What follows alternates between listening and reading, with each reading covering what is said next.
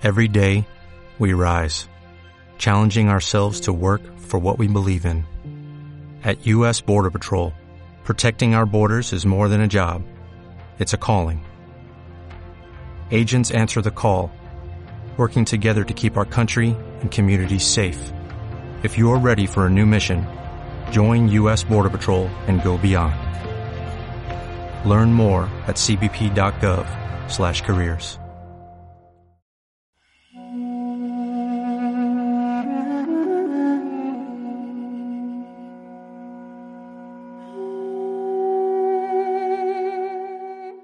¿Alguna vez cuando debías tomar una decisión y no sabías qué hacer, apareció ante tus ojos una frase, una fecha especial para ti o presenciaste un suceso que te confirmó el camino a seguir?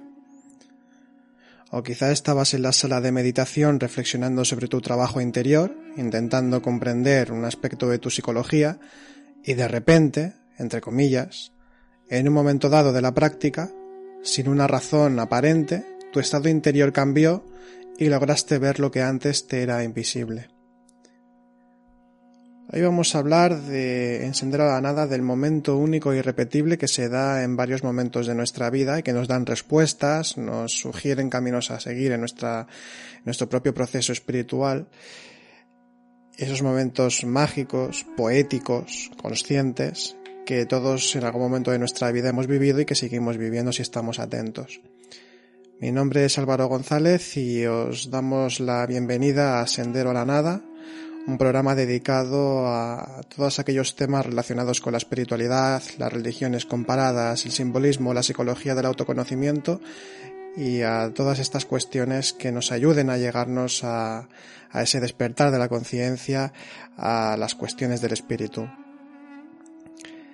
Decía Antonio Machado, cuando hablaba de la creación poética, que hay una enorme distancia que media entre el momento creador y el momento crítico. Leo textualmente a Machado, cuando dice que en el primero, en el primero, en el primer momento de que es creador, en el primer momento coincidíamos con la corriente de la vida, cargada de realidades virtuales que acaso no llegan nunca a actualizarse, pero que sentimos como infinitamente posibles. En el segundo, el momento crítico, estamos fuera de esa misma corriente y aún de nosotros, obligados a juzgar, a encerrar y distribuir las vivas aguas en los rígidos cangilones de las ideas ómnibus, a evaluar en moneda corriente lo más ajeno a toda la mercadería. Es muy frecuente, casi la regla, que el poeta eche a perder su obra al corregirla, y añade unas, unas líneas más adelante que la explicación es fácil. Se crea por intuiciones, se corrige por juicios, por relaciones, entre conceptos. Las personas que, que son creativas, eh, no importa el campo, el campo artístico al que se dediquen, aunque sea de una forma amateur, simplemente por divertimento o, o porque es algo que les inspira, algo que les relaja, no importa el motivo, eh, habrán notado en varias ocasiones eh, esto que justamente comenta Machado y de, lo que estamos hablando. Y es que eh, existen los momentos creativos como momentos únicos e irrepetibles, que son más bien como una especie de sabores interiores que se tienen mientras se está escribiendo esa poesía, mientras se está dando esa, se está haciendo ese trazo con el pincel. Eh, mientras eh, estamos, eh, por ejemplo, haciendo una escultura o cualquier tipo de arte, cualquier tipo de, de, de ejercicio creativo que estemos realizando. Es lo que podemos llamar ese momento único e irrepetible que tiene un sabor muy característico, un sabor consciente, es cuando parece que el tiempo se para, donde se pueden hacer millones de cosas en muy poco tiempo donde no hay una noción concreta de los segundos que se van sucediendo. Y ese momento único e irrepetible, cuando tenemos anhelo espiritual eh, enfocado hacia nuestro propio trabajo interior, y no simplemente como un momento que aparece y desaparece como si nada, eh, se van recreando nuevas comprensiones en, en, momentos que parecen inverosímiles. A veces parece que el trabajo interior se tiene que dar en una especie de, de ámbito preparado para que se, para que pueda, se puedan integrar realidades conscientes, es decir, tiene que darse en la sala de meditación o, para aquellos que van al templo sagrado a, recibir el ritual o participar de un ritual o a, orar. Parece que, que, únicamente la espiritualidad se tenga que dar en esos momentos eh, que, están, entre comillas, habilitados para ello. Pero si recordamos que todo es espíritu, que el espíritu todo lo abraza, eh, que allá donde mires está la faz de, de Alá, como, como, bien dice el Corán, es decir, que está la presencia divina en todas partes, eh, igualmente dentro de nosotros también y sobre todo cuando entendemos que no existe ni dentro ni fuera. Entonces, eh, cuando eso se comprende, cuando se abren, los, abren los ojos de esa manera hacia la realidad trascendente y no se parcela únicamente en un momento concreto de, de la vida, eh, sino en toda ella, porque tenemos ese compromiso espiritual para despertar y, que todo momento sea susceptible de, que haya un aprendizaje, de que haya eh, una, un avance, vamos a decirlo así, eh, espiritual en nosotros, nos damos cuenta de que cualquier momento es único e irrepetible, puede serlo. Hay momentos en, los que, por ejemplo, estamos eh, yendo por la calle, hemos salido, por ejemplo, del trabajo y estamos andando por la calle y mm, hemos empezado a reflexionar sobre algún tema, puede ser de nuestra propia psicología, o sobre una ley universal, cómo, cómo funciona o cómo la vivimos nosotros, cómo, cómo actúa en nosotros esa ley universal. Quizás estamos eh, reflexionando sobre, sobre por qué tenemos miedo a una cosa o a otra, o por qué surge la ira o la tristeza, algún aspecto psicológico. Podemos estar reflexionando sobre ello eh, en la calle, con el ruido de los coches, eh, con el pasar de la gente, y, parece que estamos en, el lugar menos idóneo para, para poder experimentar lo espiritual. Pero resulta que de repente hay como una especie de clic, hay una especie de cambio interior que se da a fuerza de esa reflexión, pero que trasciende esa reflexión para de repente que haya una comprensión. De repente hay como un acto intuitivo prácticamente, de, repente hay como una ráfaga con un sabor muy característico en el que entramos en otro estado independientemente de dónde estemos y comprendemos algo nuevo vemos otro tipo de presencia en la vida, vemos otro tipo de presencia en, esa misma calle por la que estábamos paseando. Se puede dar también cocinando, se puede dar ahora mismo que, estáis escuchando esto, se puede dar eh, mientras estamos conduciendo o trabajando. Ese momento único e irrepetible, una de las características que tiene curiosas es eh, la armonía del momento. Tiene una armonía muy, muy especial. Es decir, parece que de repente todo encaja. Eh, de repente, eh, aunque las cosas vayan mal, o aunque las cosas sean perjudiciales en general, por el motivo que sea, de repente se vive como una especie de armonía. Una armonía no solamente interior, sino de que todo en la realidad encaja, de que todo está como ha de estar. De que más allá de nuestros juicios de valor, más allá de, de nuestros propios sufrimientos particulares, más allá de nuestras concepciones de lo bueno y de lo malo, de repente se recrea ese momento dentro de, dentro de nosotros, pero más que dentro de nosotros, más bien es como una especie de expansión, una especie de participación de algo mucho mayor, de algo espiritual, de algo profundo, que es, que es eh, inmensamente armonioso. Cuando definimos la armonía, no debemos pensar en que, eh, en que es lo mismo que equilibrio. El equilibrio es estático. Si nada se mueve en el universo, si es eh, un perfecto equilibrio lo que hay, entonces lo único que hay es muerte. Pero cuando estamos hablando de armonía, estamos hablando de que todo fluctúa, que todo cambia, que todo es incertidumbre y que todo es impermanencia, como bien dicen los budistas. Entonces, cuando tenemos, eh, cuando tenemos presente esa realidad, eh, esto también nos permite poder profundizar en estos estados que estamos comentando.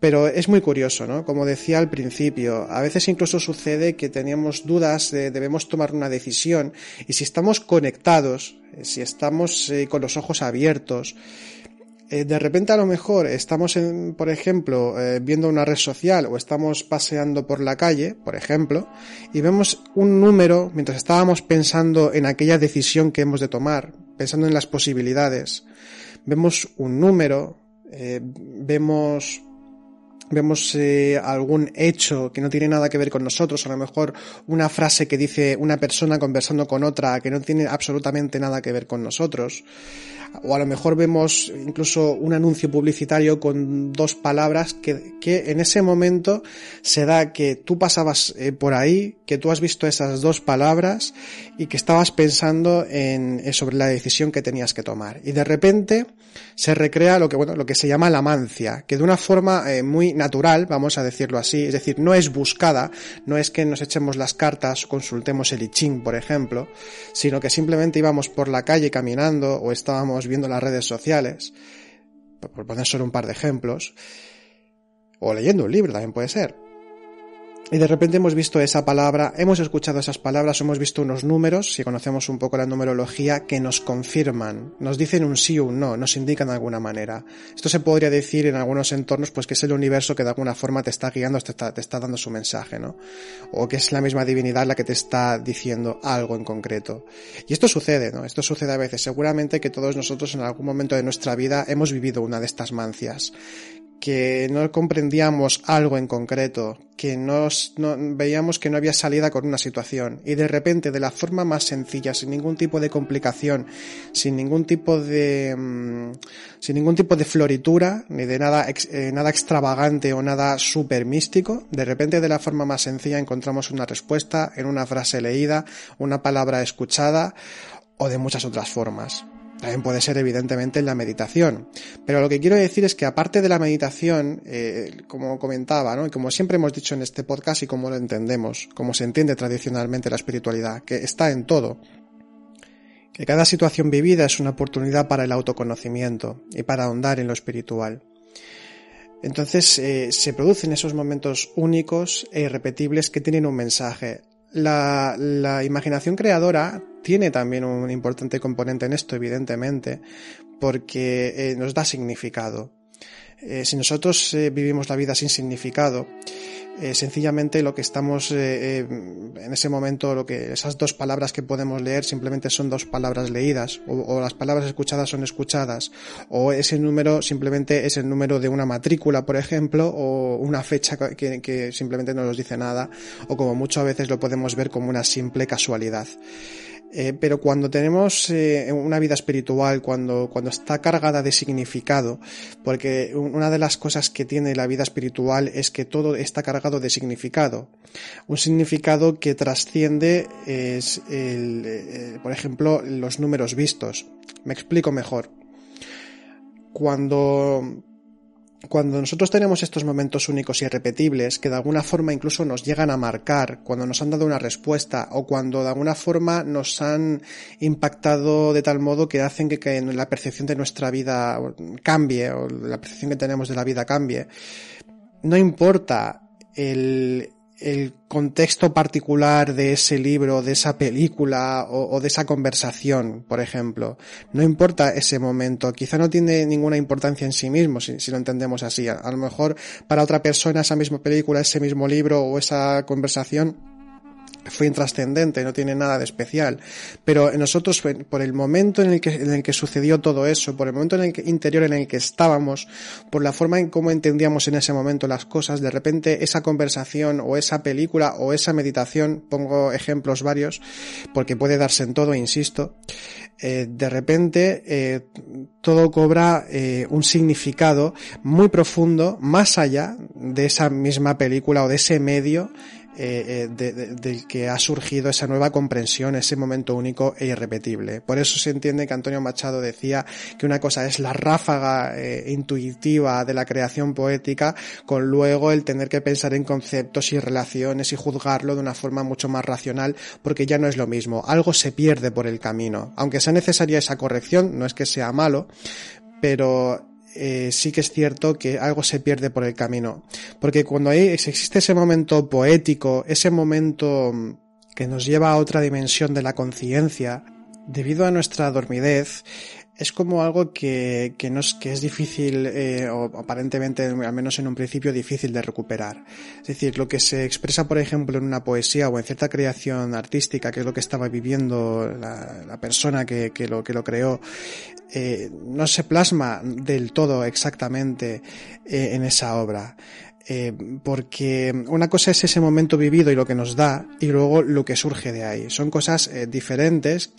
Cuando la creación se puede parecer mucho a ese momento eh, en el que estábamos creando y que era un momento consciente, un momento inspirador, un momento en el que estaba activada la imaginación creadora funcionando a toda máquina, eh, pero, pero igualmente el estado interno sí que se pierde. El estado interno sí que se pierde cuando estamos dormidos porque recordemos que de alguna forma estamos eh, gravitando entre el ego y la conciencia eh, durante todo el día. Y esto luego se refleja evidentemente en el recuerdo de lo que realmente somos, el recuerdo esencial, en el, en el estar dentro de, activamente de una forma, vamos a decir, participativa en esa realidad espiritual y de cuando estamos dormidos y en el olvido. Eh, hay un, hay una prueba de, o una, una forma poética eh, muy interesante dentro de, dentro de la poesía japonesa, que es el haiku. El haiku es una, una, una poesía, hay diferentes tipos, pero la poesía clásica haiku es eh, una poesía de tres versos, de cinco sílabas, siete y cinco, y es, es, como una especie de fotografía en palabras. Eh, es un, un, momento captado muy concreto que quiere decir algo que va mucho más allá de, de, la visión que se está teniendo. Por poner un par de ejemplos. Por ejemplo, tenemos a un clásico que es eh, Matsuo Basho, que fue uno de los máximos exponentes de la poesía del haiku y eh, son como pequeños eh, fotogramas, pequeños momentos que tienen su propio matiz, que son irrepetibles, que son muy armónicos. Aquí tenemos una prueba y además luego lo que a cada uno le puede puede sugerir que es lo bello que tiene la poesía, ¿no? Que nos sugiere, que nos invita a profundizar más allá de esas palabras. Por poner un par de ejemplos de la, de la, haiku de, Matsuo Basho, eh, tenemos por ejemplo uno que dice, floreces, viejo cerezo, remembranza de otros días. Otro nos dice, corto un árbol, miro el tronco partido, la luna llena u otro más que nos dice, araña, digo, ¿en qué voz canturreas? Viento de otoño. Y así, pues, de alguna forma, el, el haiku nos está eh, hablando de un momento que el autor vivió eh, concretamente en un instante eh, único e irrepetible que tenía su propia armonía, su propia carga eh, simbólica, su propia presencia, que es irrepetible y en ese momento, pues con esas pocas sílabas, se, se nos da ese mensaje, se nos dice ese algo. Quizá pudo haber una respuesta ante una pregunta, quizá simplemente fue la inspiración por la inspiración. Eh, no, no, la, inspiración no tiene por qué tener una dirección creativa, la inspiración simplemente puede ser un estado interior que se, en el que se vive eh, dentro de, de, pues bueno, de lo que es un estado consciente y no es necesario que se tenga que vivir no que se tenga que hacer absolutamente nada con ello. Si se hace bien y si no también. Y no todo el mundo tiene por qué tener tendencias creativas y que o artísticas y que tenga que hacer algo cuando se inspire. Simplemente podemos escuchar una bella música, eh, podemos leer un, un, un, un, poema o un libro, o podemos eh, apreciar un paisaje y, entrar en un estado de inspiración y simplemente eh, disfrutarlo, tal cual, disfrutarlo. Estar degustándolo, ese sabor interior que da todos estos momentos únicos y irrepetibles. Insisto en que eh, esto viene con los ojos con los que se mira, los ojos con los que se mira, es decir, que no son las cosas en sí mismas las que, las que tienen que darnos un mensaje o no, sino los ojos con los que se mira. Si nosotros vamos, por ejemplo, a una, a una catedral eh, gótica o vamos a una, iglesia románica y, empezamos a, a, observar los capiteles eh, historiados, por ejemplo, en el que hay pues diferentes formas que, que dan su propio mensaje, siempre misterioso, a caballo entre lo misterioso y, lo, lo, hermético, ¿no? que hay que descubrirlo que hay que desentrañarlo, veremos que sus significados pueden ser infinitos y que nos coge en momentos diferentes. Hay una cosa que a veces hablo, que hablamos con Ángel, esto me, lo comentaba ella, ¿no? Eh, más de una vez hemos mencionado que tenemos como un lugar que es un poco un, como un, lugar especial para nosotros, que es el, el, el Real Monasterio de, de Santes Creus, de Santa María de Santes Creus que es un monasterio cisterciense en el cual tiene, bueno, tiene dos, eh, dos claustros bellísimos. Uno que además eh, son como una unión de opuestos, ¿no? Porque uno es eh, de estilo gótico flamígero, tiene todos los capiteles informados, es de una belleza y una finura increíbles, y el otro es más austero, pero es como que invita más al silencio, hay unos cipreses, una fuente en el centro. Es un lugar como de mucho más recogido y se contrasta con el otro lugar donde hay toda una información, donde hay toda una serie de contenidos en cada capitel eh, impresionante, de, muy bella factura. Y eh, nos encontramos en, eh, en, estos capiteles historiados que cada vez que vamos encontramos algún nuevo significado, ampliamos algún símbolo, vamos, vemos algo nuevo siempre que estamos ahí. Y esto nos sucede también con un libro, nos sucede también con una película vista que tenga algún significado espiritual nos lo encontramos constantemente si, si vamos, eh, digamos, eh, bueno, en nuestro propio desarrollo interior, ¿no? En, el propio, en el propio trabajo sobre, sobre sí mismo, uno se va encontrando con, con que va eh, profundizando en todo aquello que, que va abarcando. Y precisamente el ejemplo que ponía, por ejemplo, con un libro, ¿no? A veces leemos ciertos libros, nos quedamos inicialmente con un mensaje, nos quedamos inicialmente con, con un capítulo, una frase, una cita, una forma de explicar algo que nos deja prendados, nos ayuda a comprender y luego pasa el tiempo, lo volvemos a leer y encontramos nuevos significados de los que antes, eh, bueno, no éramos capaces de ver, sencillamente. Eh, no recordábamos ni siquiera haber leído esas palabras. Es como si estuviésemos leyendo casi un libro nuevo. Incluso a lo mejor lo anterior que habíamos leído y que nos impactó ya no nos impacta en ese momento. Ha habido otro tipo de comprensiones nuevas que nos han, bueno, han, han hecho que de alguna forma aquello que antes nos impactaba ya no lo hace. Eh, pero de repente encontramos algo nuevo en ese mismo libro, sobre todo libros espirituales, que nos da eh, algo nuevo para nosotros. Es como si el libro mismo estuviese vivo de alguna manera, ¿no? Eh, esto quiere decir que, que, ahí está presente la letra viva. ¿En qué sentido? Pues que la letra muerta simplemente, literalmente, seguimos todo lo que dice el libro, donde no hay una reflexión seria, sino que simplemente se actúa por una mala imitación sin comprender absolutamente nada pero cuando hay letra viva, cuando hay trabajo interior dentro de nosotros, incluso los libros leídos eh, eh, espirituales también cobran como su propia vida, ¿no? Esto sucede también con los libros sagrados, evidentemente, pero también con los libros de místicos, maestros y otras personas que han dejado un legado espiritual por escrito. Entonces, bueno, nos encontramos con, que, con que existen esos momentos únicos y irrepetibles eh, que son, son muy íntimos eh, porque no se pueden transmitir fácilmente.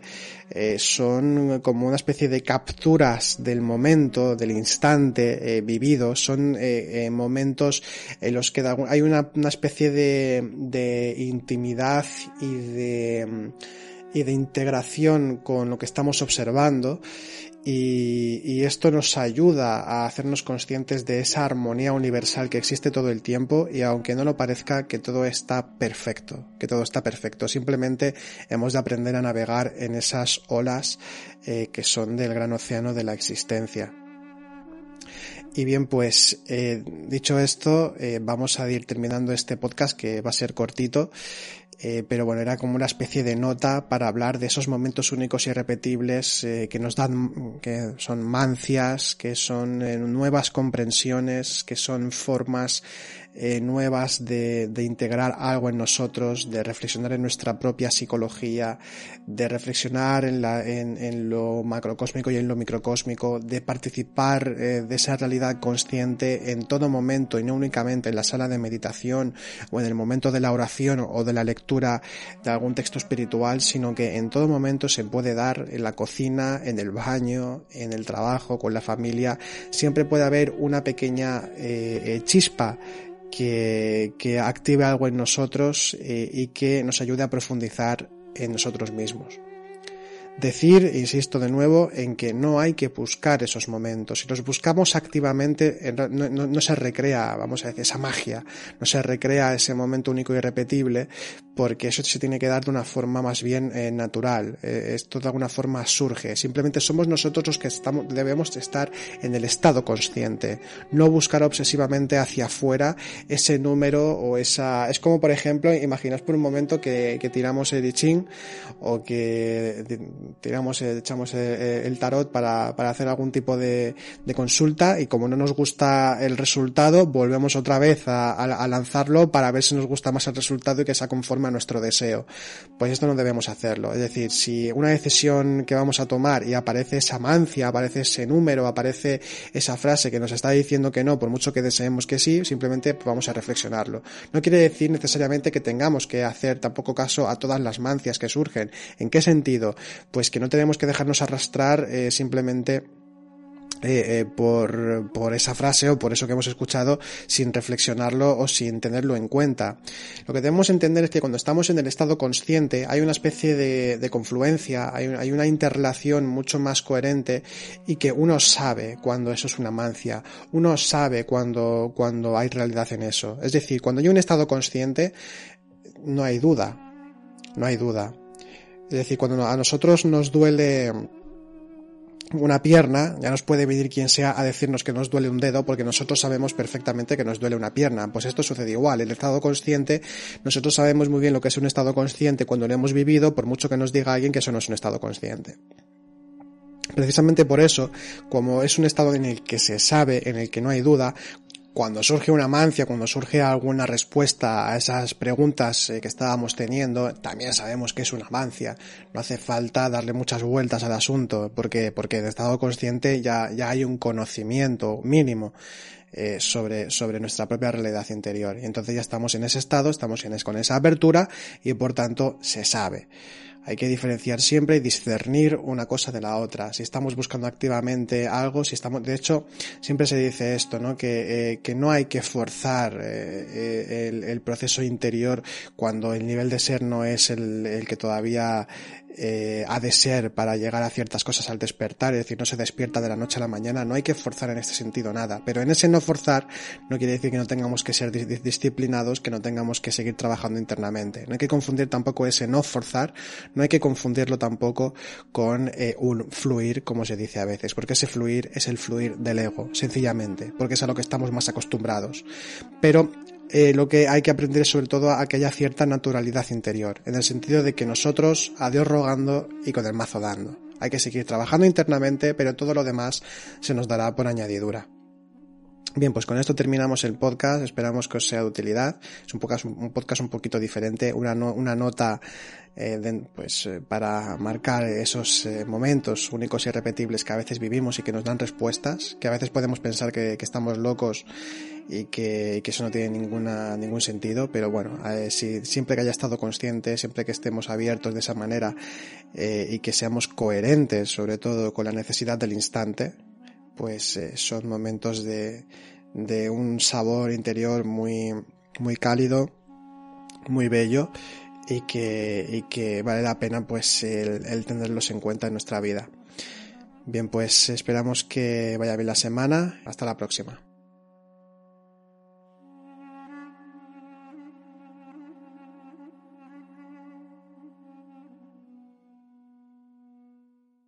Dale más potencia a tu primavera con The Home Depot. Obtén una potencia similar a la de la gasolina para poder recortar y soplar con el sistema OnePlus de 18 voltios de Ryobi desde solo 89 dólares. Potencia para podar un tercio de un acre con una carga. Potencia para recortar el césped que dura hasta dos horas. Y fuerza de soplado de 110 millas por hora. Todo con una batería intercambiable. Llévate el sistema inalámbrico OnePlus de 18 voltios de Ryobi. Solo en The Home Depot.